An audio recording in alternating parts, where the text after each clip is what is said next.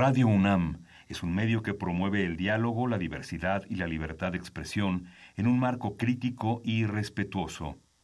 Los comentarios expresados a lo largo de su programación reflejan la opinión de quien los emite, mas no de la radiodifusora. Consultorio Fiscal.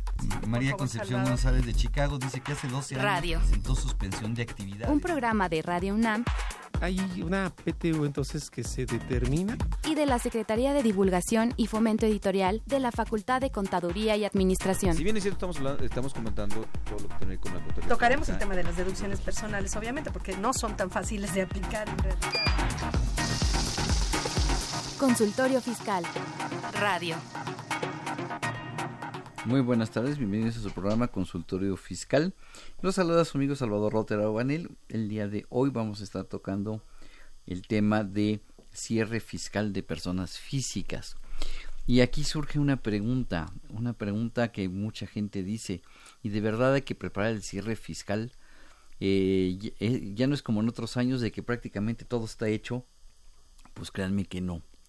No todo está hecho, siempre habrá algo que hablar, algo que preparar, algo que revisar. Eh, para ello tengo dos grandes especialistas. Eh, currículum conjunto, los dos son producto 100% UNAM. Eh, Nos acompaña el licenciado contabilidad y especialista fiscal Abraham Levy Alcántara. Abraham, gracias por estar con nosotros nuevamente. Un honor, un placer y muchas gracias. Bienvenidos Radio Escuchas y maestro, un, un honor estar por aquí con ustedes compartiendo este panel. Gracias. Eh, y también nos acompaña, eh, también licenciado en contabilidad, y también especialista fiscal, eh, alguien que ya también eh, este, ha estado con nosotros, Miguel Ángel Suárez Amador. Miguel Ángel, gracias por estar con nosotros el día de hoy. Maestro, un gusto compartir eh, con los dos el micrófono para hablar de estos temas que al cierre del año son complicados importantes. Ambos son de Dura, ambos tienen especialidad en fiscal por la Facultad de Contaduría. Los dos son eh, este, catedráticos de la Facultad de Contaduría. Eh, el maestro Abraham Levy tiene estudios de Derecho en la Facultad de Derecho en la UNAM. Eh, este, y bueno, ya no sigo porque si no, no termino. Este, me llevo el programa con los currículums. Y el maestro Miguel Ángel Suárez es socio de Suárez Amador y Asociados, EFA Servicios Sociedad Civil, Integral FMS Consulting Business SADCB. Y también ahí le paro porque si no, este se me va todo el programa en presentar a los dos y preferimos escucharlos y saber lo que nos tienen que platicar. Eh, quiero recordarles que, nos, que el programa es en vivo, que nos pueden llamar y hacernos preguntas sobre el tema que vamos a estar tocando el día de hoy. Los teléfonos en cabina 55 36 89 89 o bien el 01800 50 52 688.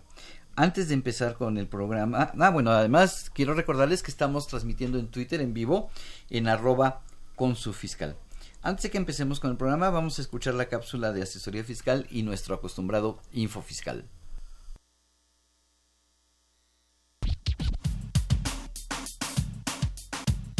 Consultorio Fiscal. Radio. Hola, soy Marta Valle, coordinadora del Servicio de Asesoría Fiscal Gratuita de la Facultad de Contaduría y Administración de la UNAM. Los invitamos a compartir con nosotros las dudas, inquietudes o comentarios relacionados con sus asuntos fiscales. Pueden hacerlo a través del número telefónico 5622-8222, extensión 46263, o del correo electrónico consultoriofiscal.fca.unam.mx. Los esperamos, será un placer atenderlos. XEUN AM 860 Radio UNAM. Info Fiscal.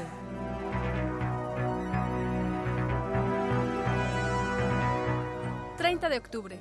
El Servicio de Administración Tributaria, SAT, comunica mediante oficio el listado de contribuyentes que desvirtuaron la presunción de inexistencia de operaciones prevista en el artículo 69-B, primer párrafo del Código Fiscal de la Federación, vigente hasta el 24 de julio de 2018. El SAT informa mediante oficio el listado de contribuyentes que promovieron algún medio de defensa en contra del oficio del que se refiere el artículo 69-B, primer párrafo del Código Fiscal de la Federación, o en contra de la resolución a que se refiere el tercer párrafo del mismo artículo. Una vez resuelto el mismo, se dejó insubsistente dicho acto. 31 de octubre. La Secretaría de Hacienda y Crédito Público, mediante acuerdo, da a conocer los estímulos fiscales a la gasolina y al diésel en los sectores pesqueros y agropecuario para el mes de noviembre de este año. 2 de noviembre. La Secretaría de Hacienda y Crédito Público comunica los porcentajes y los montos del estímulo fiscal, así como las cuotas disminuidas del IEPS aplicables a los combustibles, correspondientes al periodo comprendido del 3 al 9 de noviembre del presente año. La Secretaría de Hacienda y Crédito Público comunica los montos de los estímulos fiscales aplicables a la enajenación de combustibles en la región fronteriza con los Estados Unidos de América por el mismo periodo.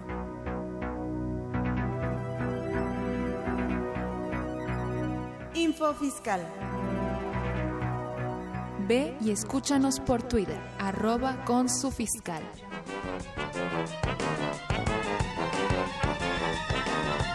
Ahora, para presentar tu declaración, no necesitarás un contador. Necesitarás dos, tres, cuatro, cinco, siete.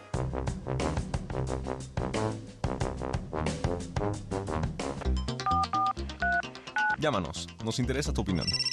Teléfonos en cabina 5536 8989. Lada 01800 5052 688.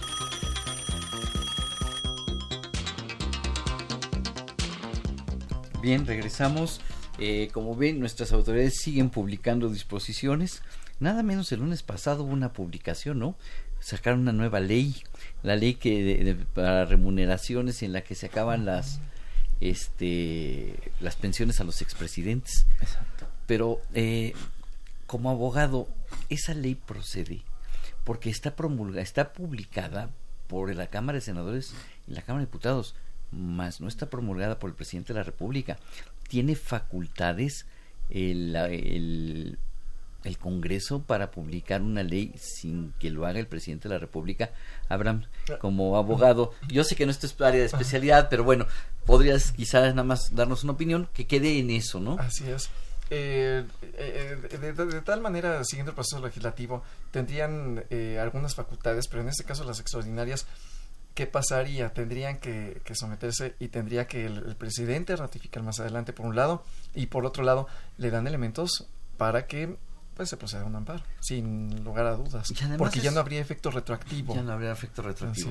Pero además es una ley que yo la leí y me puse a revisarla y las sanciones están en salarios mínimos cuando ya hay una ley que dice que no puede hacerse en salarios mínimos.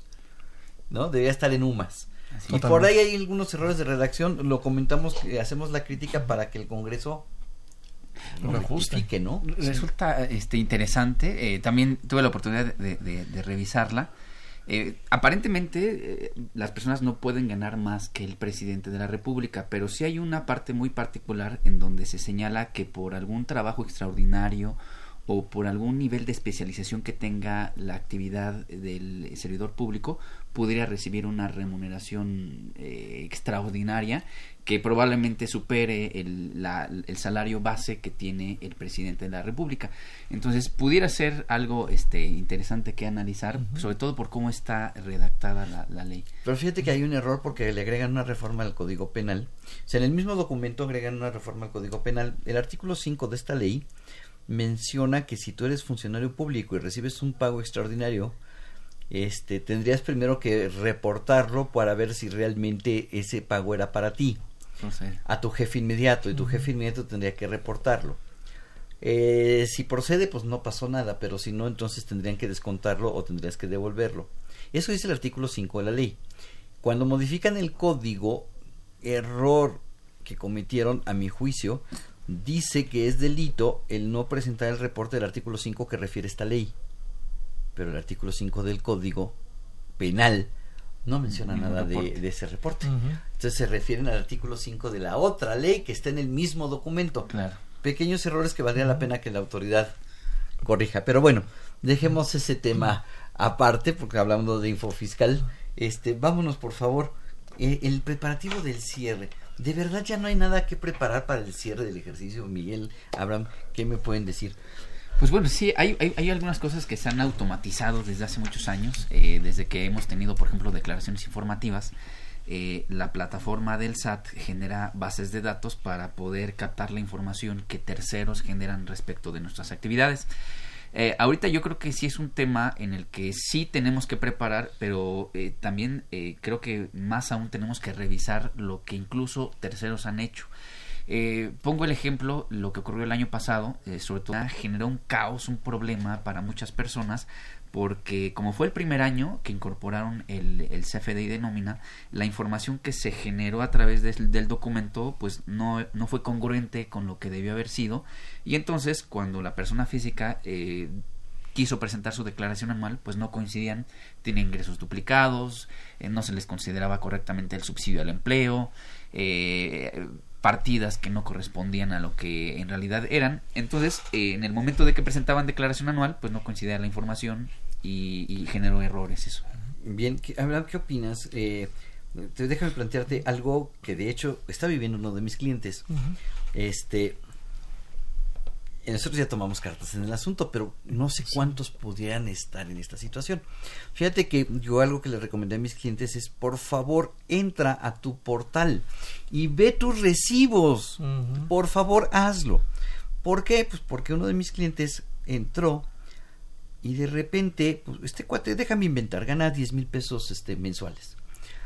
Eh, él eh, trabaja y su patrón está en Cuernavaca pero de repente se encuentra con que algún patrón en alguna parte de la República, no sabemos en dónde, le está timbrando con su RFC una nómina de 120 mil pesos mensuales. Entonces, él ya está recibiendo 130. Y me dice, pues Salvador, perfecto, que me los den, claro. no hay problema, pero no los recibo. Y entonces en tu declaración anual, probablemente a la hora de juntar los dos, tendrías que pagar impuesto, pero esos 120 mil no son tuyos, ¿por qué los vas a juntar?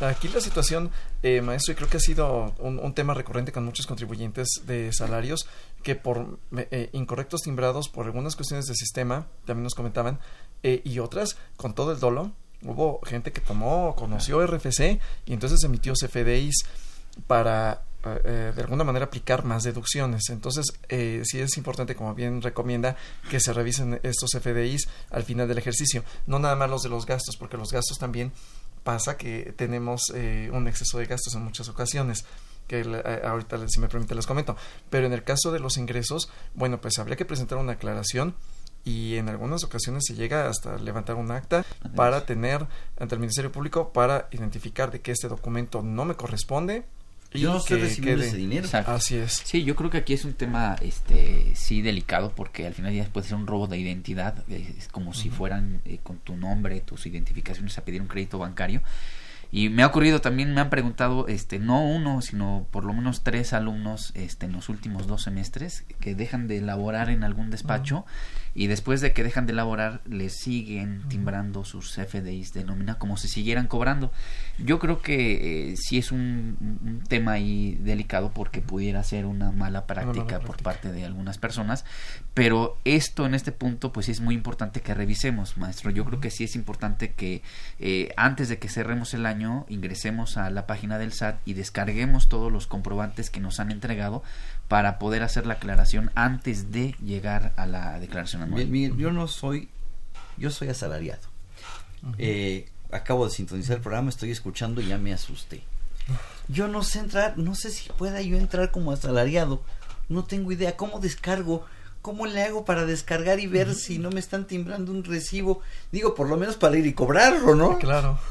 Para nuestros amigos eh, asalariados es relativamente sencillo.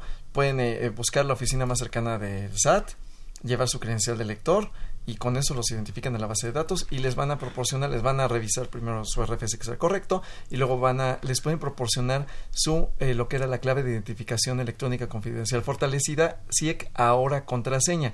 Con esa contraseña van a poder ingresar al apartado, por lo menos para descargarlos. ¿Tengo que hacer cita para poder tramitar mi contraseña, Miguel? Eh, no, no es necesario. Pueden acudir a cualquier administración desconcentrada eh, con una identificación, solicitan el servicio de de la generación de su contraseña y los atienden. Eh, ok, eh, ya tengo mi contraseña. ¿Ahora qué hago?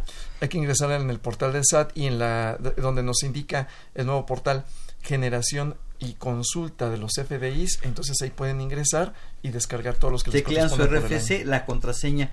¿La contraseña me la van a asignar o la diseño yo? Yo la diseño y es de ocho caracteres. Mínimo. Mínimo. Bueno, ahora ya Ya es fijo ocho caracteres. La recomendación es que sea una palabra fácil para recordar. Así uno. Dos, pero que no sea tan fácil que cualquier otra persona la pueda adivinar.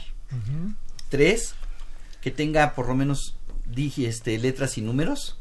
Y cuatro, que tenga eh, este, eh, mayúsculas y minúsculas. Así es. y, de preferencia, por favor, que no se relacione con su nombre, con su RFC. Y además me piden características, ¿no? Que no tenga números repetidos. Que no corresponda al RFC. Que no corresponda al RFC, por seguridad. Ok, entro con eso y me va y, me va a permitir, me va a preguntar si quiero ver los FDIs recibidos o los o los emitidos y entonces, pues como soy empleado, serían todos recibidos. Así es. Y entonces ahí me va a desplegar mis recibos de nómina. Así. Y los pueden ir solicitando mes con mes. Y eh, también tendremos la opción de hasta 365 días. Ok. Y entonces puedo consultar todos los todos estos recibos y ver que no tenga yo alguna otra persona que me haya robado identidad y esté expidiendo recibos de nómina a mi nombre. Porque a lo mejor hasta quién sabe, pues esa persona no sé si haya abierto una cuenta bancaria a mi nombre y lo esté depositando y él lo esté usando esa cuenta. Claro. Entonces sí, sería cuestión de delito. Sí. Sí, porque al final del día eh, eh, la autoridad dentro de todos los procedimientos que tiene, pues puede llevar a cabo uno de ellos que es eh, el de discrepancia fiscal y poder considerar que esos comprobantes que se emitieron son del contribuyente por ingresos que obtuvo el contribuyente, pero yo creo que aquí sí es muy importante este hacer la aclaración y en su caso presentar una denuncia, ¿no? Para para eh, curarse de salud y tener todo como debe de ser. Eh, nos pregunta Juan, eh, Juan García de Tlanepantla que en el, en el año 2016 tuvo un saldo a favor que lo compensó en el, en el 17. Eh, que si tiene que hacer algún trámite especial. Yo supongo que él está pensando que todavía le quedó algún saldo. Algún remanente. O quizá por el aviso que antes eh, se presentaba. Anteriormente presentábamos aviso de compensación. Actualmente se presenta todavía, pero eh, las reglas de miscelánea que regulan esa situación establecen que si tú como contribuyente presentaste tanto saldo a favor como eh, eh, la declaración en donde aplicas el saldo a favor en el mismo sistema de declaraciones y pagos, consideras presentado el aviso de compensación con la misma declaración. Perfecto. Déjame, este, entonces, eh, continuar con, ir avanzando un poquito con este tipo de detalles, ¿no?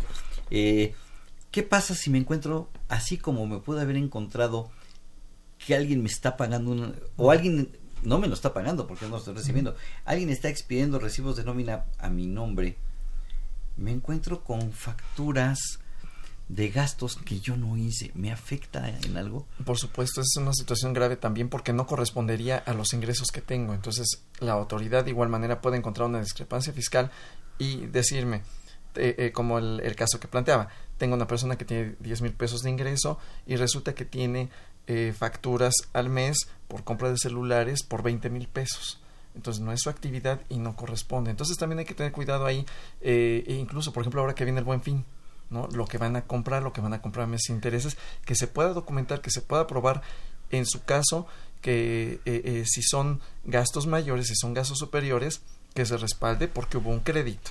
Pero si no hay un crédito o no hay manera de explicarlo o documentalmente poderlo cubrir, entonces, y no reconocen la factura, no reconocen el CFDI, también una denuncia para que se lo tengo que cuidar como si fuera mi tarjeta de crédito. Prácticamente. Sí. Sí. vamos a imaginar que eh, ingreso al sistema del SAT y aparece una factura de la compra de un automóvil de lujo, ¿no? De, un Tesla. no, no, fue cualquier cosa.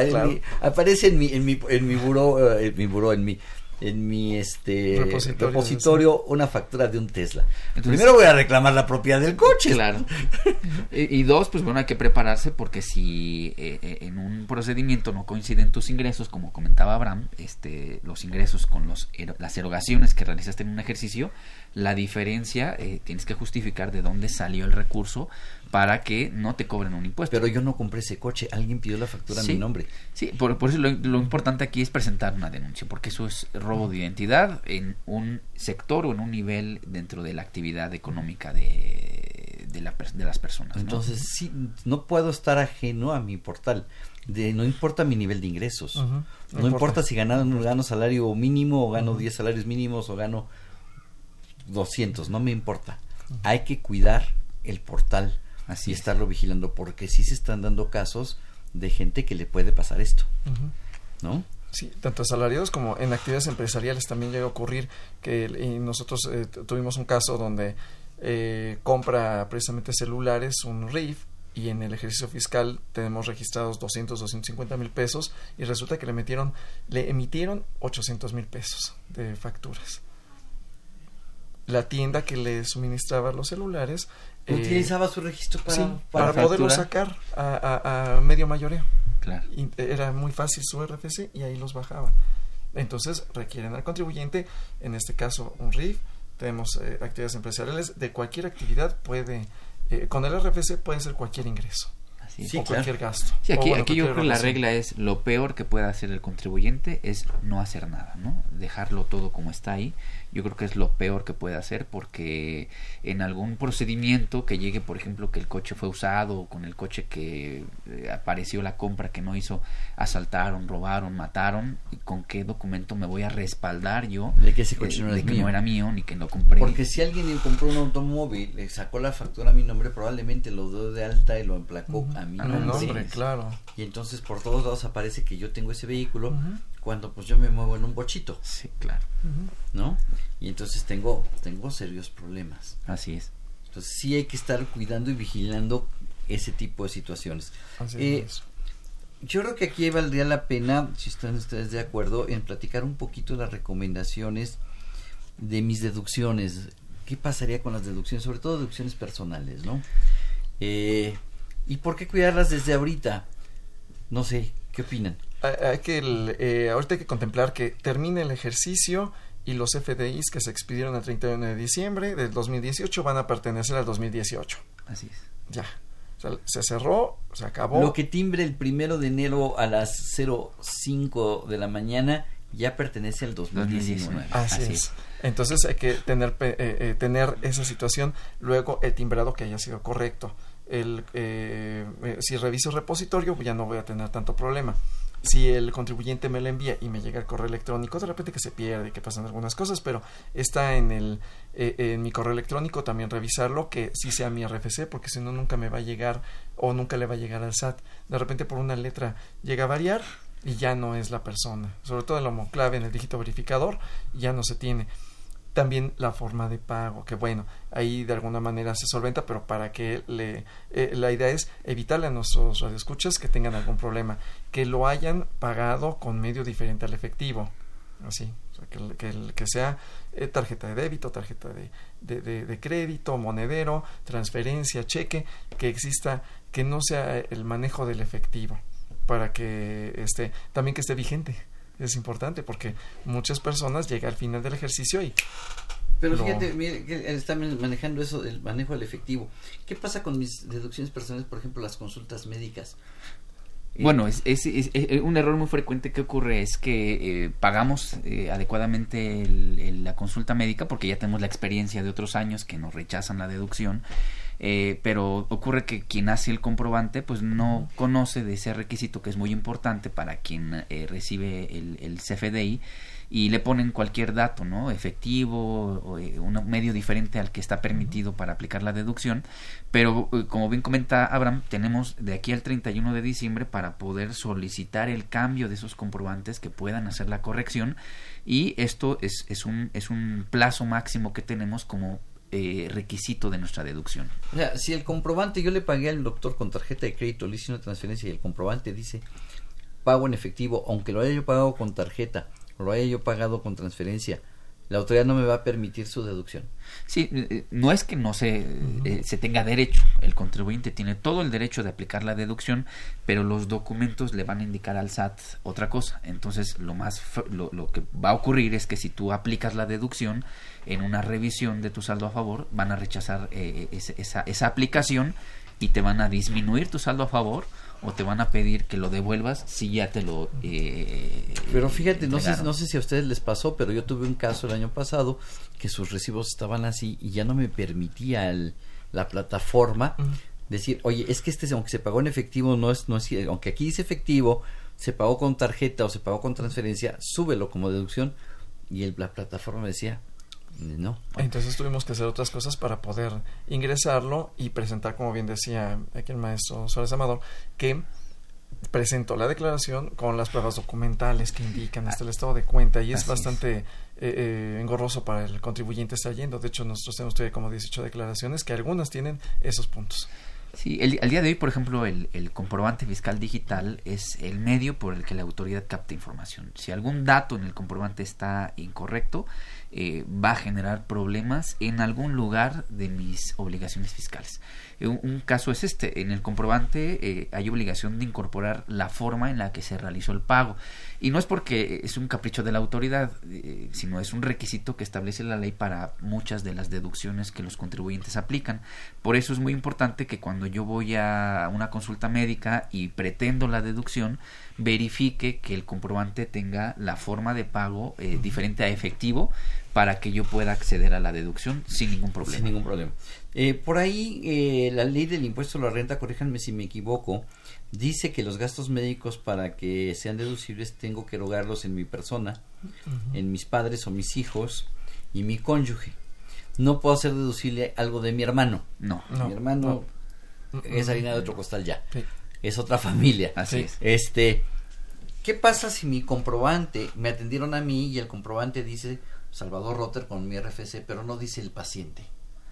En realidad el artículo no señala eh, como requisito que aparezca el, nombre del paciente, pero sí hay que considerar que aún estando permitido, por ejemplo, la deducción de un eh, honorario médico en favor de, mi esposa, de mi hijo o, o de un ascendiente, eh, el requisito también establece que ellos no deben obtener un ingreso eh, mayor a un salario mínimo. Si tienen ingresos mayores a un salario mínimo en el año, yo ya no puedo aplicar la deducción. Entonces, eh, también es muy frecuente ver que eh, quienes aplican esta deducción a, en favor de personas que obtienen ingresos, eh, tienen salarios, tienen arrendamiento, tienen otras actividades y eso prácticamente no estaría permitido, ¿no? Y claro. la autoridad del día de hoy sí los cruza, maestro. Sí hemos tenido experiencias donde alguna operación se ha sacado a favor del hijo y el hijo ya trabaja y tiene eh, eh, un, un, ingreso superior al límite y rechazan la, la, deducción con posterioridad. Entonces hay que pedirle al médico que ponga mi nombre y además ponga en algún lado que diga paciente Así y el nombre no. del paciente. Así es. Hay un específico que sí, que no es propiamente deducción, que es la que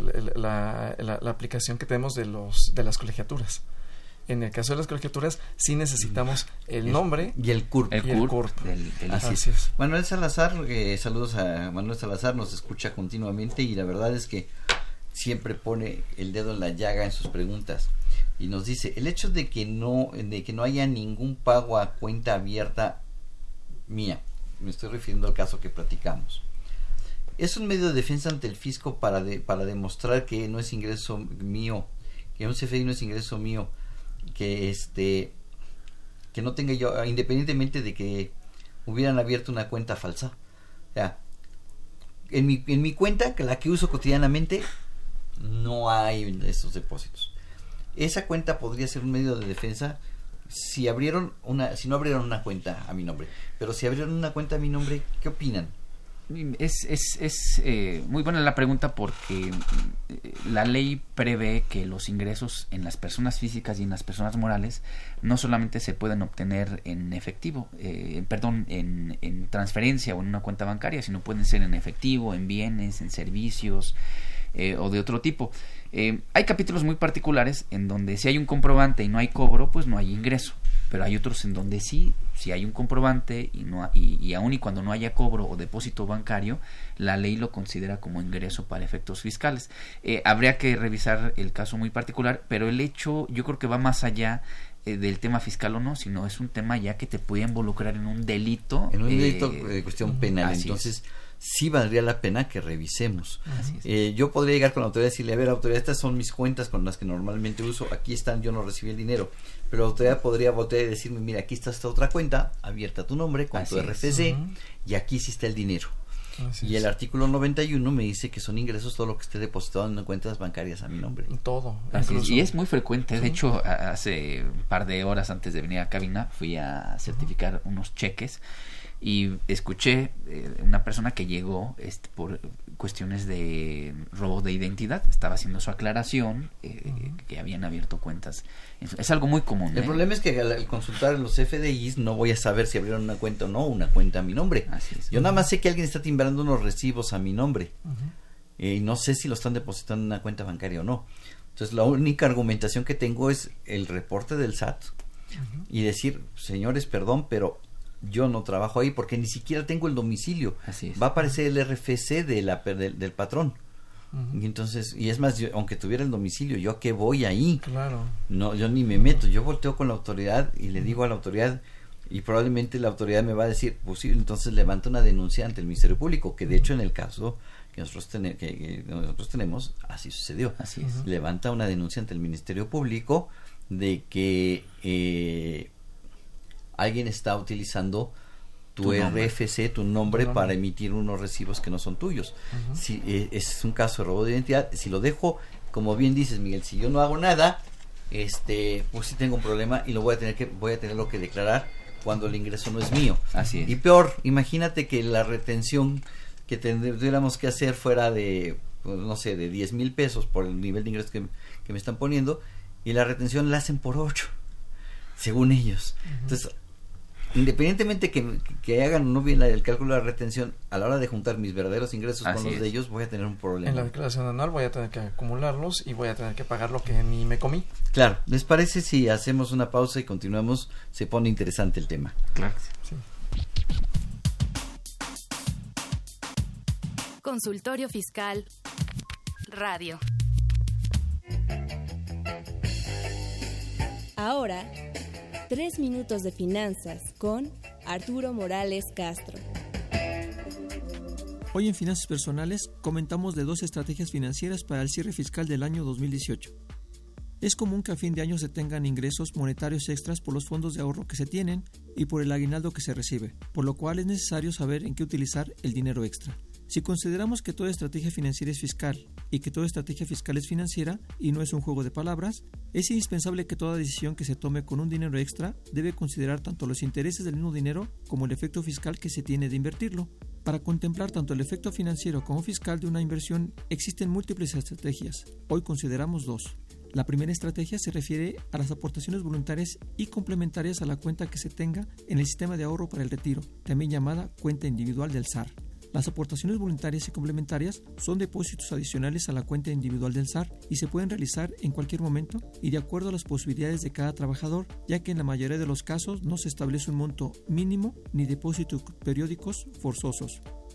Cuando se realizan dichas aportaciones, es importante indicar el plazo de inversión, ya que puede ser de corto, mediano o largo plazo, y el rendimiento está en función del plazo que se elija. Sin embargo, el rendimiento que se otorga a los montos de las aportaciones al SAR, sin importar el plazo, es igual o mayor a la inflación. Es decir, tienen un rendimiento real, rendimiento que en la actualidad no otorga algún instrumento de inversión tradicional que ofrezca el sistema financiero. De esta primera estrategia, el beneficio financiero es que proporciona un rendimiento real a las aportaciones que se hagan a la cuenta individual del SAR. El beneficio fiscal de esta estrategia se refiere a que tanto las aportaciones voluntarias como las complementarias pueden ser deducibles de impuestos en el año en que se depositan. Según el artículo 151, fracción quinta de la ley del impuesto sobre la renta, se puede deducir hasta el 15% de las unidades de medidas y actualización elevadas al año. Una segunda estrategia se refiere a la compra de un plan de retiro o a la compra de un seguro para el retiro, lo cual es posible que sea en moneda nacional, es decir, en pesos, en unidades de inversión o también llamadas SUDIs o en dólares. La ventaja financiera de esa estrategia es que se obtienen atractivos rendimientos reales por la inversión realizada a través de las primas pagadas al seguro mismo, y la ventaja fiscal que ofrecen son los beneficios que el artículo 109 de la Ley del Impuesto sobre la Renta concede en materia fiscal a este tipo de planes, como la exención del pago de impuestos sobre los rendimientos que genera la inversión o el diferimiento del pago de impuestos, ya que aún si no se cumple con los plazos de retiros marcados por la Ley del Impuesto sobre la Renta, los intereses reales de la inversión solo son acumulables al momento de retirarlos, manual de vengarlos. Las estrategias comentadas es posible resumirlas en una fórmula sencilla saber atractivos rendimientos más ventajas fiscales. Hasta aquí, dos estrategias financieras al cierre del año 2018 en finanzas personales. Tres minutos de finanzas con Arturo Morales Castro.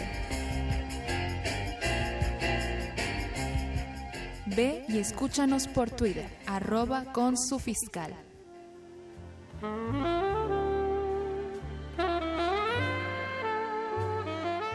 Bésame despacito. Que dure como un juicio fiscal.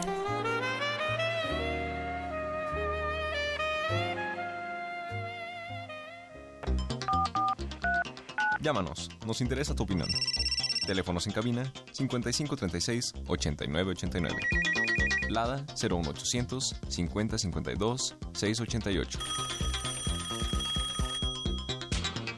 Ese beso estaba bueno, pero no para la época. Estaba bueno para el 14 de febrero. Así que es. dure como un juicio fiscal.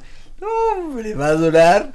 Empieza el beso ahorita, maestro. y Para, hasta el 14 no, de febrero, para el y 14 hasta de febrero 14 todavía no termina. febrero, claro. No está este, entonces está en buena temporada. Así de es. ahorita al 14 de febrero.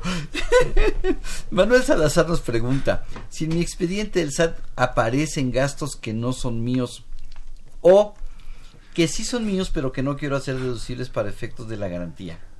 Pidió el comprobante por efectos de tener garantía. Si no contemplo estos gastos en la declaración, ¿es suficiente para evitar problemas? En el caso de que sí sean míos, supongo. Estoy, estoy queriendo interpretar, Manuel, si me equivoco, dígamelo. O si necesita hacer una aclaración para evitar problemas si los gastos no son de él. O si sí son de él y no los quiere hacer deducibles, si tiene que hacer alguna aclaración. ¿Qué opinan? Yo aquí separaría entre los que sí son míos y los que no son míos, ¿no? Los comprobantes que no son míos, que yo no reconozco porque son operaciones que yo no hice, presentar eh, la aclaración y si el monto yo creo sí es, eh, es muy importante, presentar una denuncia para eh, salvaguardarme de cualquier problema que pudiera venir como consecuencia de esos de esas compras que están aparadas con comprobantes. Quiero recordarles que el artículo 91 de la ley del impuesto a la renta es la discrepancia fiscal. Así es. Y la discrepancia fiscal dice la autoridad que cuando yo realice gastos superiores a mis ingresos, todo lo que esté en, en, el en mi repositorio de comprobantes fiscales en la página del SAT como, com- como comprobantes no de nómina, sino de gastos. Así es. Es un gasto que yo realicé. Son erogaciones. Son erogaciones es. y si yo no lo realicé, entonces la autoridad me va a decir, demuéstrame lo contrario. Lo contrario. Así es. Ahora, vamos a pensar en aquellos que sí reconozco, pero no quiero hacer deducible. Es una práctica, por ejemplo, eh, muy frecuente en personas que trabajan por honorarios o actividad empresarial. Alguien les dijo que facturaran lo que pudieran. Y entonces le dan el RFC a la mamá, al hermano, al cuñado, y todo el mundo comienza a ser su proveedor de, de, de- de- de- de comprobante. comprobantes.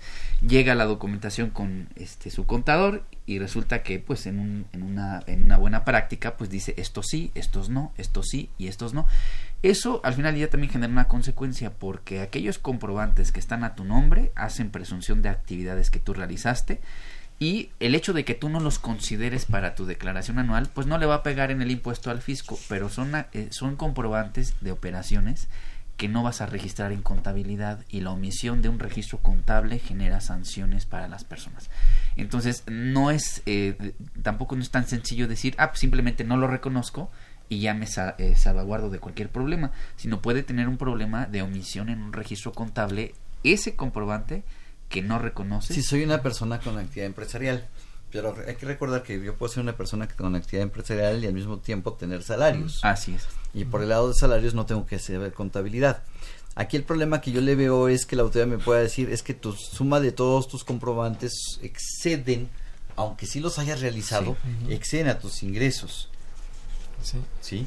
Sí, y automáticamente eh, hay que recordar que el, este artículo 91 que habla de la discrepancia considera erogación eh, toda cualquier salida eh, que, corresponda a la realización de gastos, adquisición de bienes o incluso las cantidades que ingresan a tu cuenta bancaria o a una inversión financiera del contribuyente. Claro. y al respecto, eh, maestros, también eh, hay que tener presente el otro lado de la moneda, la mala práctica. Es decir, me aparecen comprobantes que yo no realicé la erogación, que yo no tuve vela en ese entierro, pero me aparecen y entonces digo, ah, qué bonitos, están muy bien, están ahí, ahora los aprovecho. No, les recomiendo que no lo hagan. No, hay que denunciarlo. Eso, es, eso es robo de identidad y hay que denunciarlo. Eh, Olga Lorenzo de la Facultad de Contabilidad y Administración te manda saludos. Ah, muchas gracias. Abraham. este, Arturo Gómez dice que es persona física por honorarios, que no aparece la declaración del mes de septiembre en la plataforma. ¿Qué debe de hacer?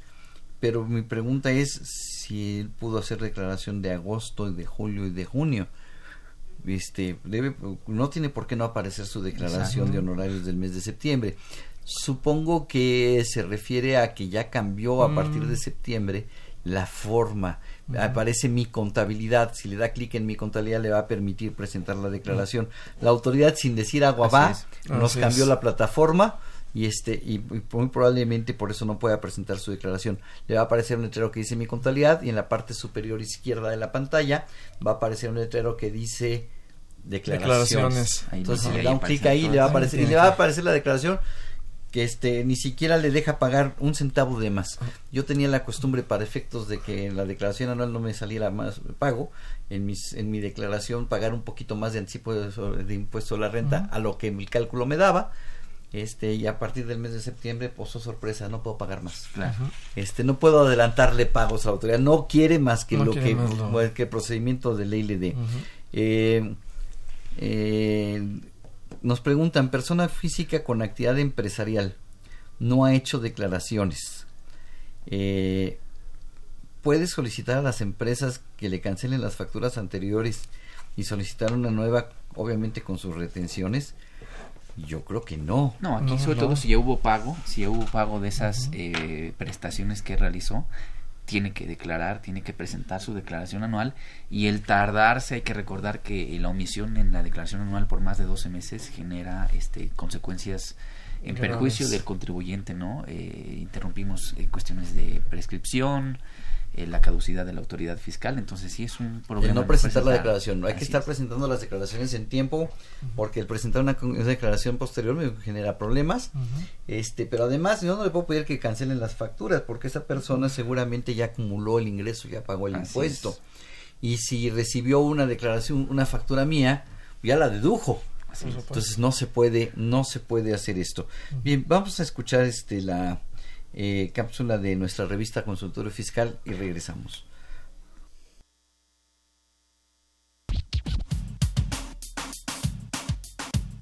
Consultorio Fiscal Radio.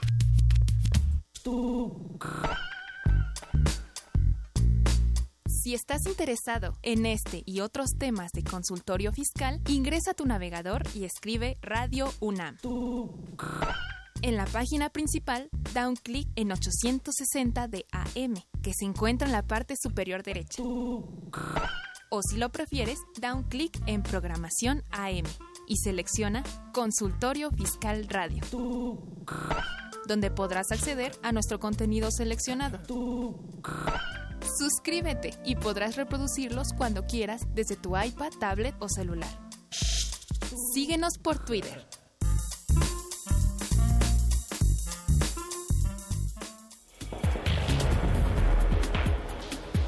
En esta edición, la 701 Consultorio Fiscal, como siempre, aborda interesantes artículos de corte jurídico, laboral, contable, financiero y fiscal.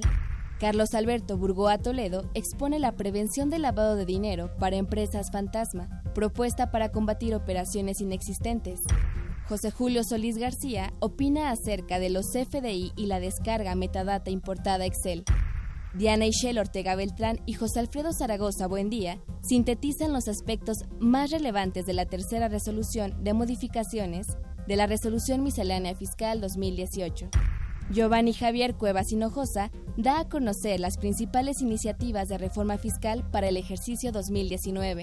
Estos y otros temas de gran interés se presentan en el número 701 de Consultorio Fiscal. Inscripciones a los teléfonos 5616-1355 y 5616-7755. También a través de la tienda electrónica publishing.fca.unam.mx o en la revista electrónica consultoriofiscal.unam.mx. Ve y escúchanos por Twitter, arroba con su fiscal. Los invitamos a que nos vean en la radio y nos escuchen por televisión. Consultorio Fiscal, radio y televisión. En el 860 de AM y en la barra de Mirador Universitario CUAE. Abordamos los temas de tu interés como impuestos sobre la renta, declaraciones, testamentos, pensiones, seguridad social, estímulos fiscales, discrepancia fiscal, régimen de incorporación fiscal, entre otros temas. Con destacados especialistas en la materia. Los miércoles por Radio UNAM. Los jueves por internet. Y los sábados por TV UNAM. Véanos en la radio. Escúchenos por televisión. El físico atrae, pero quien resuelva tus problemas fiscales, ay, enamora.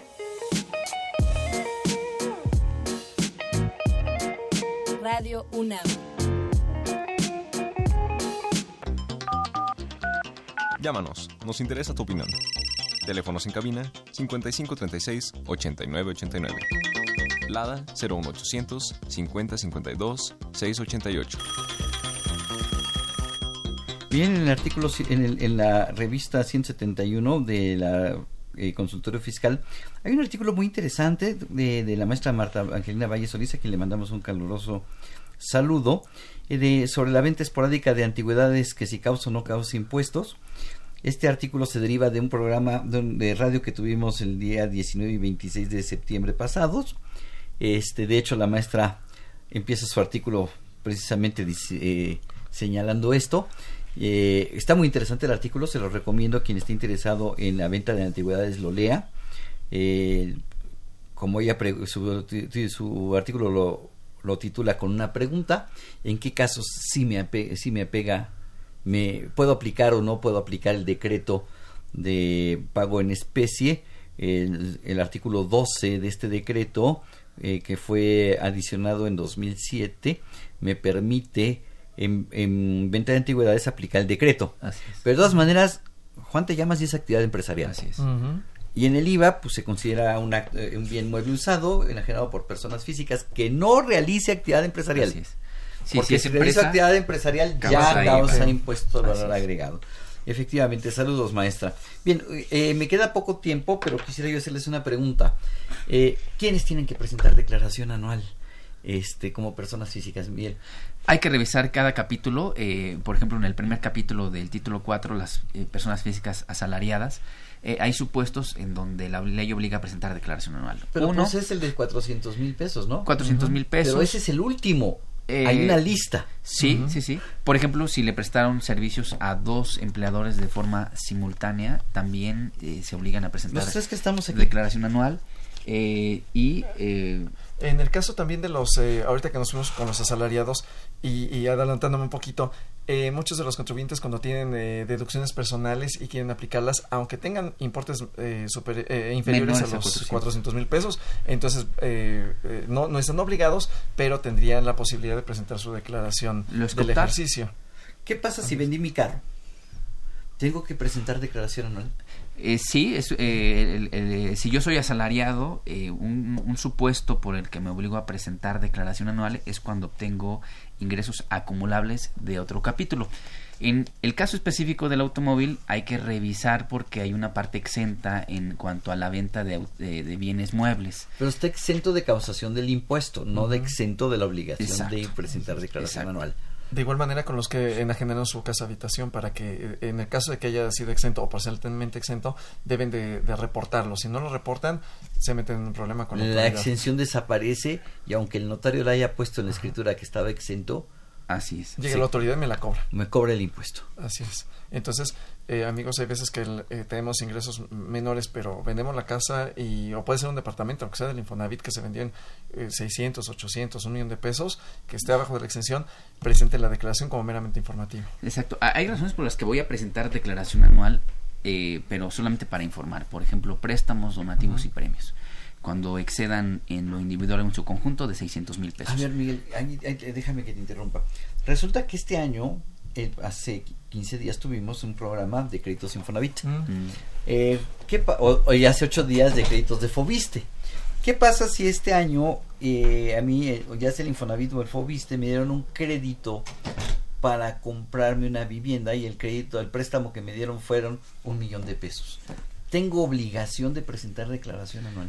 En mi opinión, sí, eh, es un, es un eh, préstamo que recibió la, la, la persona y sobre todo lo, lo- comento porque es eh, interesante eh, identificar el objetivo de esa obligación. Lo que busca la autoridad con esta obligación de informar préstamos, donativos y premios es verificar y justificar por qué razón realizas erogaciones superiores a los ingresos que estás declarando. Vamos a pensar que en el año yo recibo salarios por 200 mil pesos, pero el Instituto de la Vivienda me dio un crédito de un millón de pesos y entonces con eso adquirí una vivienda que vale un millón de pesos. Entonces, si yo comparo los ingresos que estoy declarando, 200 mil pesos, con la compra de la vivienda, un millón de pesos, obviamente voy a tener discrepancia, pero yo al informar que obtuve un préstamo de un millón de pesos, con eso se justifica de alguna manera el por qué realizo erogación mayor al El ingreso que artículo obtuve. 91, segundo párrafo de la ley del impuesto a la renta me dice que cuando los préstamos donativos este y premios en lo individual o lo conjunto rebasan de 600 mil pesos. El- la fe pública, incluso por las eh, obligaciones que tienen algunas personas de presentar las declaraciones de lavado de dinero. Entonces, la autoridad se entera porque se entera. Sí, la simple compra de la vivienda pasa por escritura pública y el notario informa quién compra, quién vende y el precio. Así es. Entonces, no nada más si te recibo 400 mil pesos es la único motivo, o menos de 400 mil. Hay varios motivos. Si tuve dos o más patrones al mismo tiempo. ¿Qué pasa si yo entré a trabajar el 14 de febrero? Por aquello del beso. Ok. Este, y, y no cambié de patrón, pero ya terminó el año. ¿Tengo obligación yo de presentar declaración anual ya que no trabajé todo el año para un solo patrón? Eh, yo no, pero el patrón, eh, bueno, incluso tampoco el patrón estaría obligado a hacerme cálculo, cálculo anual. Cálculo anual. Ahí no habría, calcu- no habría No habría. obligación. Ok, ¿qué pasa si yo entré a trabajar contigo, Miguel Ángel, el año de hace dos años y el día de hoy me dices, ¿sabes qué, Salvador? Me tienes hasta el gorro, te vas, corres, me pagas mi indemnización, adiós. Y yo digo, pues ya a estas alturas del año, no, pues ya con lo que me pagó Miguel vivo de aquí A enero, y en enero empiezo a buscar chamba. Bueno, eh, estoy obligado a presentar declaración anual yo como persona física, pero el reglamento me exenta de presentarla. eh, y eso pues sería en perjuicio mío porque si yo presento mi declaración anual eh, en abril, eh, cortando los ingresos ahorita en octubre, eh, noviembre, lo más probable es que el resultado me dé un saldo a favor. Entonces vale la pena presentar la Sí, declaración sí, anual. sí, sí, sí, vale la pena este Y también lo hace la autoridad porque eh, de repente renunció ahorita, pero le, le sale un trabajo de estación y entonces eh, eh, trabaja 15 días. Entonces ahí para que de alguna manera se compense y la autoridad también tenga la, la información. A veces por eso También vale la pena, claro.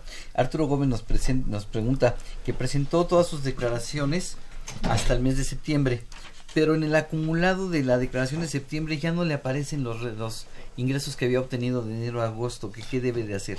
Igual tiene que ir a mi contabilidad, revise, como le decía hace rato el maestro Rotter, esquina izquierda, mi contabilidad, y bajar el, el- la información que le aparezca y ya le debe de, de estar corriendo. Como Si cambiaron no- la plataforma, quedó borrada la información acumulada. Anterior. Exactamente. Así es, entonces lo puedo capturar manualmente. También esa es la otra si opción. tengo el acumulado, yo sé cuál es mi acumulado. Abro mi declaración de agosto, veo cuál es el acumulado, lo tecleo y me quito de problema. Así es, copia y pegue correctamente. Nada. Así es, y nos vamos rápido.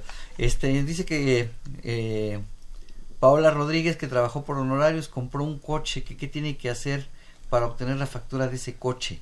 Wow, mi pregunta, Paola, sería si el coche fue nuevo o fue usado entre particulares o cómo se realizó la compra, porque Bueno, en realidad en cualquiera de las dos, este, de las fo- dos formas debió haber obtenido un, Un comprobante CFDI. por parte del que vendió.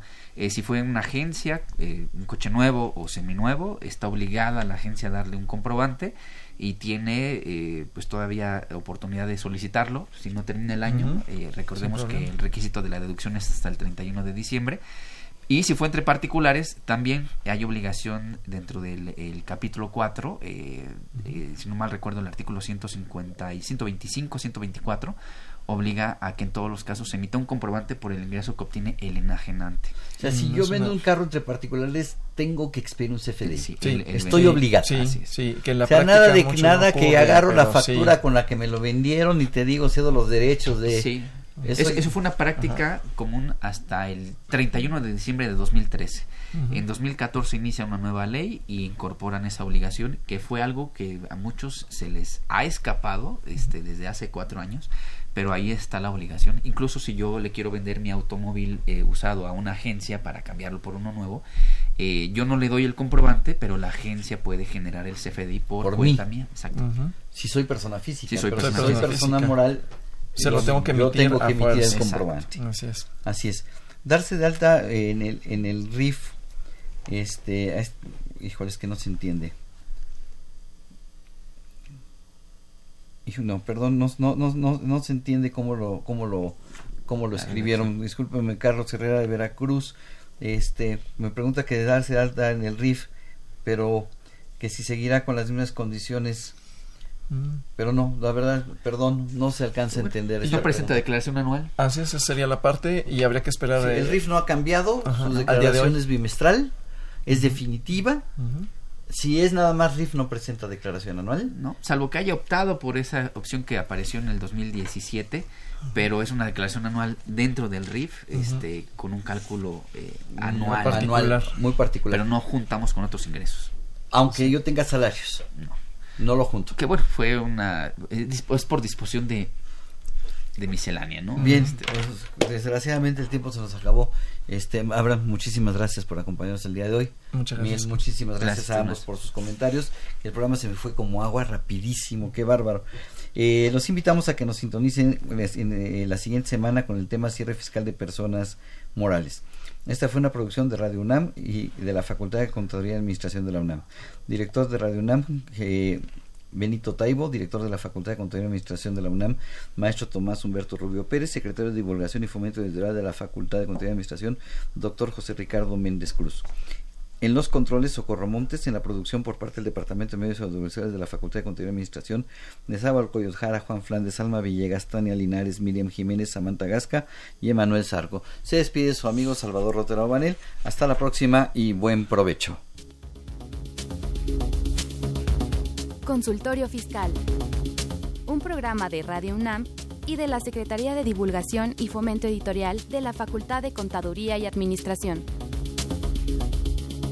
Consultorio Fiscal Radio.